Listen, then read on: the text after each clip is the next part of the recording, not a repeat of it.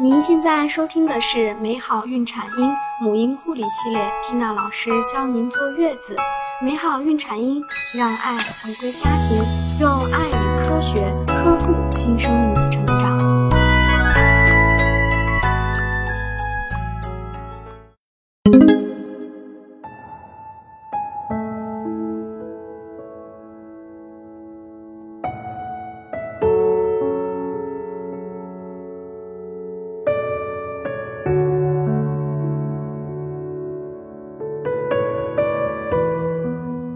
大家好，我是缇娜。我们今天来和大家分享的主题是：宝宝的雾化治疗真的是安全的吗？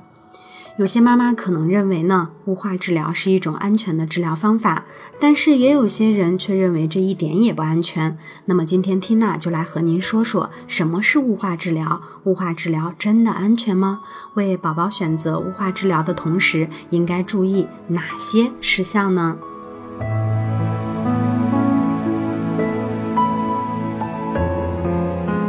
关于雾化治疗，我们先来看看它的定义是什么。雾化治疗主要是指气溶胶吸入疗法。所谓气溶胶，就是指悬浮于空气中微小的固体或液体的微粒。因此呢，雾化吸入疗法是用雾化的装置将药物分散成微小的雾滴或者是微粒，使其悬浮于气体中，并进入呼吸道及肺内，达到清洁气道、湿化气道、局部治疗及全身治疗的目的。那么雾化治疗究竟安全吗？雾化治疗呢，方法是目前临床治疗呼吸类疾病非常理想的一种手段。早在二十世纪五十年代就开始在英国使用，在我国临床的推广使用也有了近二十年的时间。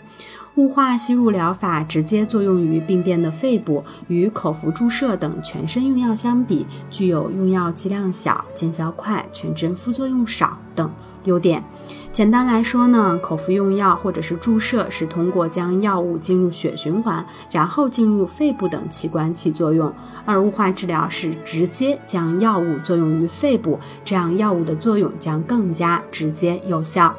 所以说呢，雾化吸入疗法是治疗呼吸系统相关疾病较为理想的常用给药方法，适应的人群非常广泛，包括婴幼儿和重症患者等。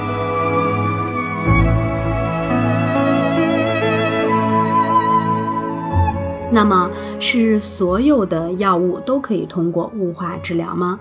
不是的。关于药物是否可以进行雾化治疗，妈妈一定要在医生的指导下进行。比如说呢，氢大霉素这种药物就没有雾化剂型，气道药物浓度过低，达不到抗感染的目的，细菌长期处于亚抑菌的状态，产生耐药性，同时还可刺激气道上皮，反而会加重上皮炎症的反应。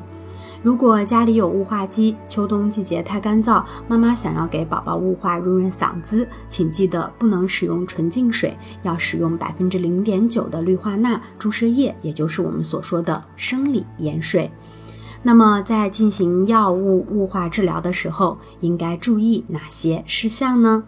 第一点呢是雾化前，宝宝的脸部尽量不要选择油性的面膏。第二是雾化前，宝宝要充分的漱口。第三呢是雾化时，尽量选择舒服的体位，引导宝宝进行深呼吸，使药物充分达到支气管和肺部。如果宝宝有将痰液咳出的欲望，空心掌心拍宝宝的背部，帮助宝宝将痰来咳出。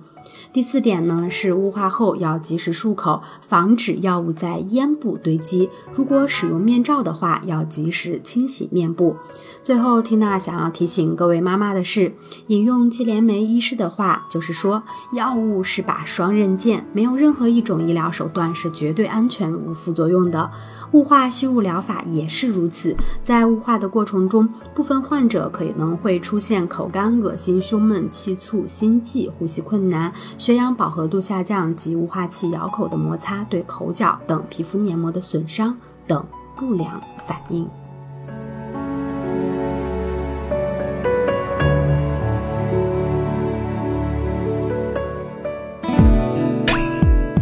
更多精彩内容，请关注微信公众号“美好孕产婴”，知识分享、交流互动、在线答疑，我和其他宝妈期待您的加入哦。